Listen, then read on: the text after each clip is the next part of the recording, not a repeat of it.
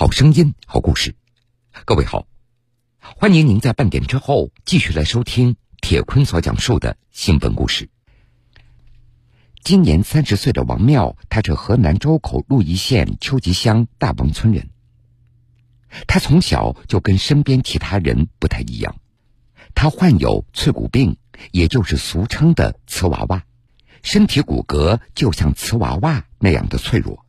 轻微的磕碰都有可能造成骨折，小心骨折这样的担忧从小到大一直困扰着王妙，连行走也受到了影响。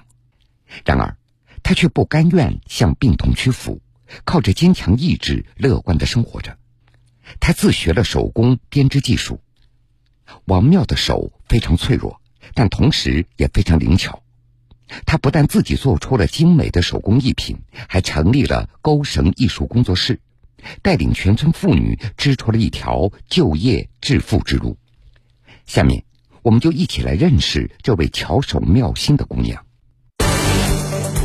巧手妙心瓷娃娃带领全村妇女钩绳创业。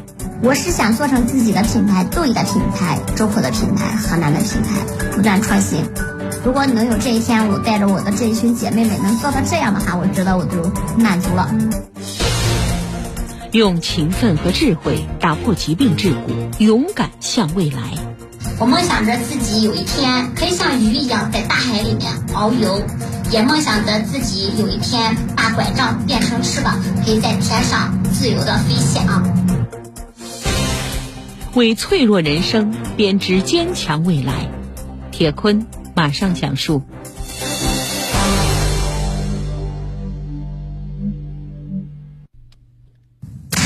这个是寄到新疆的，这个是寄到福建的，这个是什么？一边在忙着往各地发货，一边讲解新订单的编织技法。身高只有一米二的王妙，架着双拐在人群当中穿来穿去。一起干活的村民姐妹们都俯下身子，认真的在听他讲解。我们把这把第一圈画好之后，然后勾一圈不加不加料，直接画过来这个黄色的线。嗯，然后我们之后再开始呃四针剪一圈，然后五针勾五针剪一圈，那这个虎头的话就完成了。王庙的钩绳工作室是一间门面房，人一多就显得非常热闹。一会儿给干活的姐妹们讲解方法，一会儿又给来往的顾客介绍工艺品。这样的忙碌让王妙感觉到非常的快乐。没有人在意我的身高，我是不是脆骨病患者？姐妹们不歧视我，也不用刻意的去照顾我，这就是我最喜欢的状态。这这不挺好嘞，勾嘞，这不勾的挺好嘞，还紧，呢。王妙的工作室里摆放着各种各样用毛线所钩织的作品，有客户定制的抱枕、玩偶、花卉。还有王庙被家人钩织的书包、花瓶和卡通小板凳，让来到这里的人时刻感受到多彩和快乐。这个是向日葵，这个是玫瑰花，然后这个是康乃馨，这个是那个冬奥会上的那个绣球花，这个是小柿子，然后勾好的，然后我们这样把它穿进去。这个是小花生，我们也一起穿进去，它的寓意就是好事发生，卖的可好了，这个大家都很喜欢有寓意的东西。一组栩栩如生的跳水运动员和跳台，这是王妙的独创的作品。原来，二零二一年，看到运动员全红婵在东京奥运会跳水项目当中夺得冠军，王妙非常激动。他用十多种毛线，花了一百多个小时，编织出了全红婵获奖时的场景。才十几岁的一个小姑娘，跳水跳的那么好，吃了很多苦，我觉得她特别的励志，很有纪念意义呀。过去，王庙的家乡以传统农业为主，村里的青壮年大多外出打工，妇女们都留守在家中照顾老人和孩子。自从有了王庙的编织工作室，每天都有十几名村里的妇女跟着他一起编织，这做出的成品发往全国各地。每人每周大约可以获得四五百元的收入。年纪大了，我就说都马上七十了，能干啥？挣不来大钱了。所以说，学一点手艺，给他干干够这个小钱挺花的。我管买个米、买面，他管买菜和盐。俺这个一比较要强，他不想给小孩要钱哈。我不要，你不带领，俺不知道这一个技术，是不是？俺学不会哦，这就是你带领带来的。眼下这一开春附近的旅游景点和集市也都热闹起来了。王庙他就时常带着自己编织的手工作品去卖，引起了不少人的注意。联系方式下面各种呀，你那儿有啥需要的话可以联系我。王庙一边做一边卖，顾客好奇的问长问短，不少人还添加了他的微信。我。有名儿，啥名奥运会的话术，咱这确实是真的。花呗。啊，那已经。接触了呢，俺们现在又开始做别的了。我有自己的手艺，我可以养活我自己。当我抬起头来的时候，我不是仰视，不是祈求别人的怜悯，我看到的是蓝天白云，还有天上飞翔的小鸟。我这么努力的话，也是只是想成为一个可以独立的普通人呀。在刚刚举办的北京二零二二年冬奥会上。当运动员们挥舞着颁奖花束向世界微笑的时候，王庙他是既激动又自豪，因为运动员手中象征胜利的月桂花的叶子，还有象征团结的绣球花，就是他带领村里的姐妹们亲手编织的。所以在王庙看来，亲手编织的花束能够助力北京冬奥，这是自己三十年人生当中最高光的时刻了。然而。在这一份自豪和成功的背后，王庙付出了半生的坚强和努力，和疾病和命运抗争。他用脆弱但却勤劳灵巧的双手，为原本并不美好的生活创造出了一番新天地。这个就是我我们家的老屋，我就是在这个房子里面出生的，在这个房子里面生活了十几岁。王庙一家有五口人。父母和姐弟都有着正常的身体，只有王妙在出生之后，他就开始经常骨折，不仅身体发育不良，甚至很难站立行走。曾经，他只能撑着小板凳缓慢的挪动。小的时候骨折特别的厉害，就是有可能打一个喷嚏，然后咳嗽一声他就骨折。这个门槛的话，它才十几厘米高。对于别的小朋友的话，他们蹦蹦跳跳的，一下子就能过去。但是对于我来说，感觉这个十几厘米的一个小门槛，就是一座我翻越不过去的大山一样，很难很难翻过去。村里的学校离家不远，但因为行走不方便，王庙一直无法上学。听着时不时传来的学校上课下课的铃声，王妙她会偷偷的掉眼泪。渴望上学的王妙，她就把姐姐和弟弟当做老师。学会拼音之后，我就会那个书上的那个看他们那个故事，就是七色花的故事呀，还有那个芝麻开门。我小的时候就特别喜欢这样的故事，将来我也有了这样的花，然后就能跑了。我就会这样想。看到女儿如此坚强。父母更加努力打工赚钱。几年以后，王庙的家里盖起了新房子，妈妈还给他买了一台电脑。通过互联网，王庙得知自己的病是可以治疗的。二零一四年，在父母的陪伴下，王庙到外地求医。在治疗和康复期间，他还加入了一个瓷娃娃互助组织，和病友们一起学习手工编织。尽管手指头经常被毛线勒得红肿，但是王妙还是坚持每天都练习到深夜。二零一五年母亲节那天，他带着自己编织的中国结，跟着小伙伴们一起试着上街售卖。当时是那个图书馆里面的一个小帅哥，就是长得可好看的一个小帅哥，他买的，给了一百，我印象特别深。我当时编了编了两天，那个帅哥他当时买我的那个中国结的时候，就那个紫气东来，表情还有还有和我交交谈的那个态度来看，他并不是就是因为怜悯我才买我这一条中国结，然后而且我觉得这条中国结要一百块钱很值。经过治疗，病情有了好转的王妙回到家乡，继续钻研编织手艺，彩色的毛线点亮了他原本灰暗的生活。他的双手也是越用越灵巧。这是我织的一条鱼尾毯，同时它也是我的梦想。我梦想着自己有一天可以像鱼一样在大海里面遨游，也梦想着自己有一天把拐杖变成翅膀，可以在天上自由的飞翔。巧手妙心瓷娃娃带领全村妇女勾绳创业。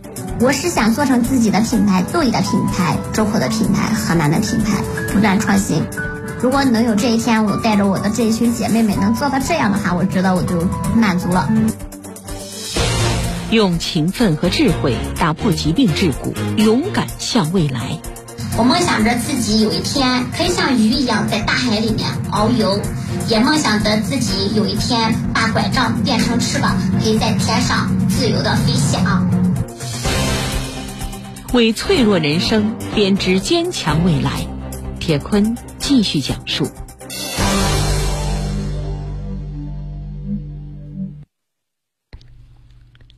二零一九年，王庙成立了编织工作室，免费教村里的留守妇女学习编织手艺。当地残联为他办理了残疾人补贴，妇联还把他的工作室列为巧媳妇工程项目。逐渐的，王庙他接到的订单越来越多。嗯，我们呃最远的一个单子是，嗯，接的是寄到美国去的编织帽。我们国内的订单也有好多，然后上海的、江苏的，还有去寄到西藏去的。心灵手巧的王妙，她也迎来了属于自己的幸福。比她年长一岁的丈夫是当地一名农机家电修理工，白天经营修理铺，晚上跟着王妙一起学编织。二零二零年。小夫妻又有了一个可爱的女儿。老天对我怎么那么好？太眷顾我了吧！给我送我那么好一个孩子，那么好一个小天使，那么好一个宝宝，我更不能停下来了。我要给我宝宝做个榜样呀！我要给宝宝证明妈妈挺棒的呀，挺厉害的呀。做了妈妈的王妙，她更多了一份耐心。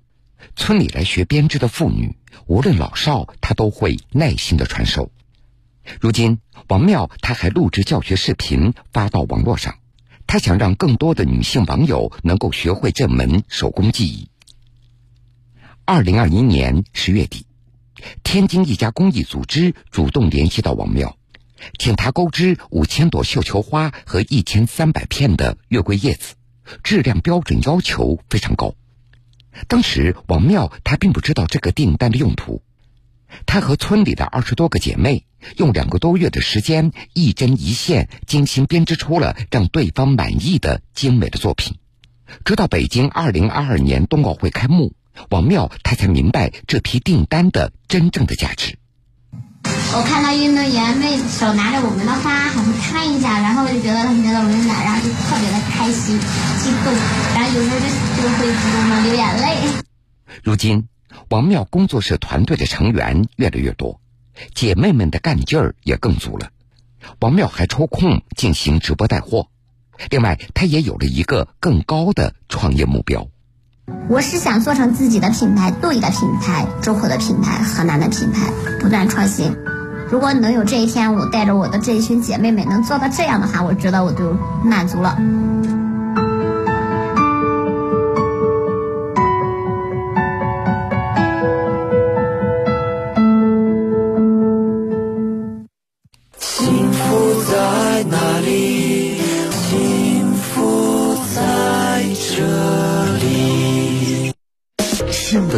精彩继续，欢迎各位继续来收听新闻故事。下面，咱们把目光投向疫情防控的第一线，跟随记者听一听在那里所发生的故事。疫情当前，直击一线。目前流行的奥密克戎毒株具有传染性高。这里是南京长江二桥收费站，为了对来自于重点区域的驾驶人员共克时艰。原本这一星期呢，全家是准备婚礼的，现在就是全家一起抗疫。如果有疫情，保证居民的平价买到蔬菜，一切都为了大家。江苏新闻广播抗击疫情特别节目，同心战役，守护家园，传递权威信息，聚焦民生民情。为抗疫的每份力量加油鼓劲。在南京市鼓楼区小市街道疫情防控的一线，有一对并肩作战的八零后夫妻搭档引人关注。自从本轮疫情发生以来，他们用坚持书写夫妻抗疫的一种浪漫。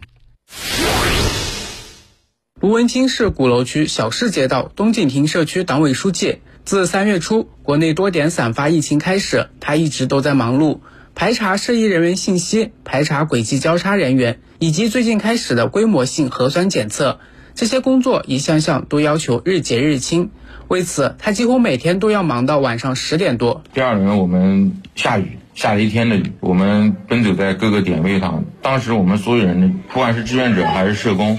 我们这边的就每个人的衣服啊、鞋子啊，什么东西，基本上全都草了，就很冷，但是还是坚持在这个抗疫的第一线。吴文清的妻子张玲是小市街道河路道社区党委副书记，最近也是在为抗击疫情奔忙，一趟趟运送核酸检测样本，配备物资、整理物资、安排志愿者排班，每天都是朝七晚十。他们白天各忙各的，经常在电话里都难得说上一两句话，偶尔因为工作相遇的匆匆一瞥。远远的一个挥手，比平常显得更加珍贵难忘。就有一次，我记得他去就我们中心党群服务中心去送管子，我是带着医生从点位上回来吃饭，然后我们俩就老远就看了，就只能就挥挥手打一个招呼，就各忙各的了。以前经常看那种小品啊，什么相声什么，就那种铁路上的这种样，没想到自己也会有这种一瞬一瞬间的这种感动。记者了解到，卢文清和张玲这对抗疫夫妻档之前已经携手经历了2020年初的疫情以及2021年夏天的疫情，这些共同的抗疫经历让他们更加理解彼此，互相鼓励、互相扶持，一路坚持。张玲说：“在基层工作，你难免会有一些就是矛盾啊，心里面会有一些委屈啊，会有一些抱怨，都会有。因为我们回家基本上就要互相讲一讲，偶尔也会吐槽一下，但是。”结束之后，大家我们还是互相鼓励的，要不然的话也不会在社区就干了这么多年。互相鼓励，互相扶持，一路走到今天。作为双社工家庭，在疫情当下，他们也因为工作忙碌无暇照顾家庭。他们不到三岁的女儿，半个月前就已经送到了卢文清父母家中，交给爷爷奶奶照顾。白天我们去做核酸检测时，也经常会有这个居民带着他们的小孩，有时候会让我们看一下或者什么。有时候我我自己看着别人的小孩，我也会想自己家的小孩。而卢文清的丈母娘三月初刚做完肺部手术，在家休养，夫妻俩也没有时间去看望，反而是家里的长辈经常牵挂着他们的一日三餐。希望疫情早日结束，能好好陪伴一下家人，是这对抗疫夫妻此时最大的愿望。卢文清说：“丈母娘这边也是住院之后，本来是准备我们俩是准备休年假去照顾她一下的。” 不但这这段时间没有照顾他，他们反而还还会做好的饭就放了放，怕我们，因为我们吃饭很不规律嘛，白天说忙就忙起来，他们还会怕我们身体不舒服，就做个饭放里面去。十一点多钟到家的时候，一推门打开灯看到那个他们放到里面的饭，就自己有时候眼泪都会下来。我们也衷心希望这个疫情能早点结束，就结束之后，其实我们就想，我们就是想更多的时间去陪伴家人就可以了。在南京江北新区沿江街道路西社区，有这样的一对九五后的夫妻，他们因为参与疫情防控而相识相恋，从二零二零年一月至今，就始终坚守在防疫的第一线。作为社区的工作者，近段时间以来，他们更是先后在隔离酒店参加防疫工作，在这里，他们还度过了不一样的恋爱纪念日。在隔离点工作出不去、不能见面的纪念日很惊喜。这是江北新区沿江街道陆西社区网格员胡文静在朋友圈发布的内容，配图则是一捧没有烦恼字样的草莓花束。当时胡文静还在某隔离酒店参加防疫工作，每天都要做好物资盘点、各类数据汇总、隔离人员统计分类等诸多工作。三月十五号深夜，忙碌了一天的工作之后，收到丈夫江振东送来的恋爱两周年的生日礼物。他觉得隔离酒店内的生活也多了许多甜蜜，很惊喜，因为他是一个非常非常不会去表达的一个人，会去做这些就是可能比较矫情的事情吧。给我那束花也是挺感动的吧。三月十七号是胡文静结束隔离点工作的日子，更令她意外的是，接替工作的同事正是自己的丈夫，同为露西社区网格员的江振东。一进一出，两人就这样完美的错过相聚的时间。但这场以爱为名的接力，可谓最浪漫的约会。江振东告诉记者，自己和爱人从2020年1月就开始参与到疫情防控的工作中，三年来做过居家隔离人员动态跟踪、全民核酸检测等各项工作。这次是自己主动申请驻点隔离酒店的，除了接替爱人的部分工作，还要穿好防护服，和即将解除隔离的人员做好相关交接工作。他在这里面工作，每天会分享给我一些他的工作流程。本身就是一个社区的工作人员，也想发挥一下自己的力量。自己也比较年轻，我觉得要先顶上去。两人的防疫和爱情故事要从二零二零年一月说起。那时候，胡文静刚踏上工作岗位。就迎来了疫情的爆发，也正是因为那次疫情，让两位九五后逐渐熟悉起来。面对社区工作群里的支援召唤，他们带着满腔的热血和激情，在第一时间喊道：“九六年的江振东和九八年的胡文静一同被分到了社区疫情防控数据小组，他们负责服务好湖北返宁人员的居家隔离后勤保障、数据核实、居家隔离人员动态跟踪等工作，着力解决好居家隔离人员最后一公里难题。”同时，为使辖区重点人员管控精确到位，充分发挥铁脚板精神，摸排中高风险地区返宁人员，使基层抗疫安全门可靠且牢固。江振东说：“防疫工作让他们熟悉结缘。二零二一年，两人已经领证结婚。虽然原本计划的蜜月旅行和新房装修都被疫情打断，但他更加期待在认真完成疫情防控工作之后。”和爱人一同规划未来。我其实讲最简单，我说等我们出来的时候，一起去装修我们的新房，好好布置我们的家，迎接九月份婚礼的到来。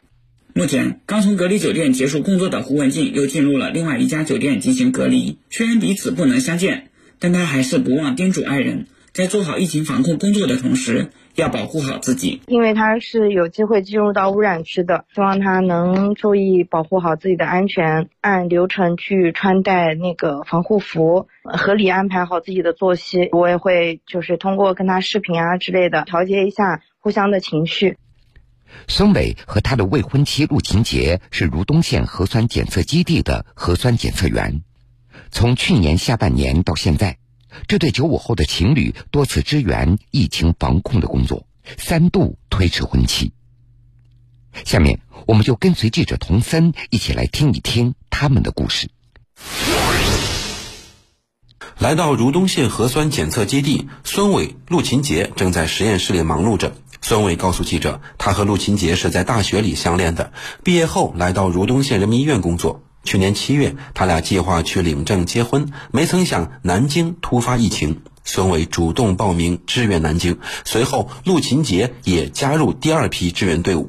待南京疫情缓和后，他们又随大部队转战扬州，鏖战四十五天。原定在今年一月份，嗯，去领证，并且准备后续装修啊、结婚的事情。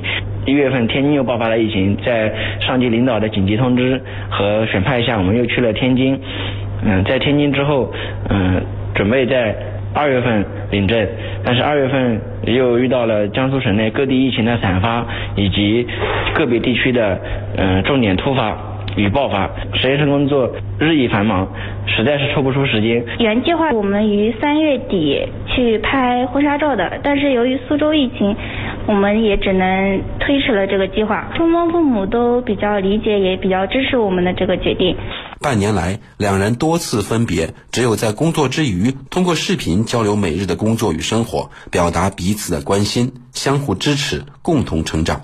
如东县核酸检测基地负责人张建忠：这两个年轻人，他们很优秀，呃，工作能吃苦，呃，而且这个业务也很能力也很强，也很好学上进。他也没告诉我们，我们只是说你什么时候吃喜糖啊？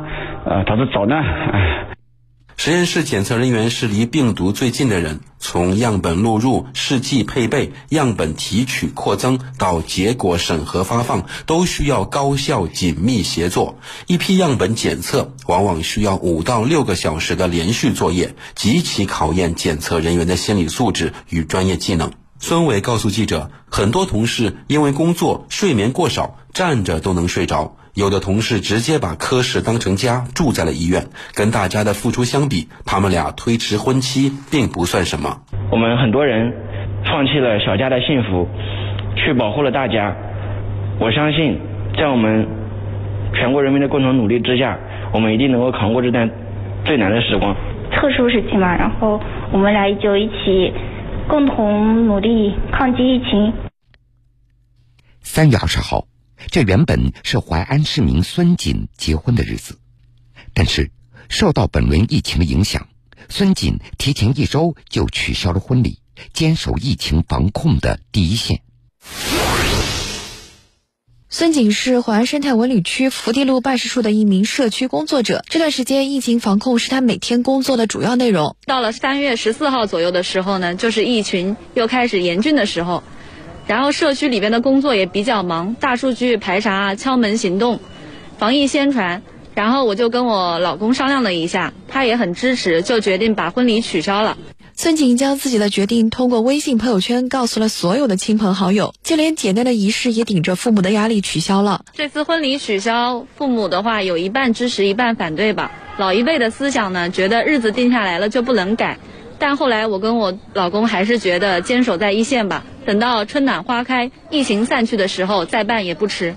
让孙锦感到欣慰的是，未婚夫对自己工作的理解与支持。未婚夫严少波也来到社区，成为一名志愿者。如果有最能代表他们爱情的颜色，应该就是志愿红。去年八月份，主动投身疫情防控志愿者工作的严少波与孙景相识在疫情防控一线。今年的婚期，他们依然在疫情防控一线，用志愿红见证自己的爱情与婚姻。虽然我们的婚期会因为疫情而推迟，但我觉得我们两个都在。疫情防控的一线，两个人只要在一起，对于我们来讲会变得更有意义。每个人这微小的付出，终将汇聚成巨大的能量，消散疫情的阴霾。让我们一起静待花开，共赴春光无限。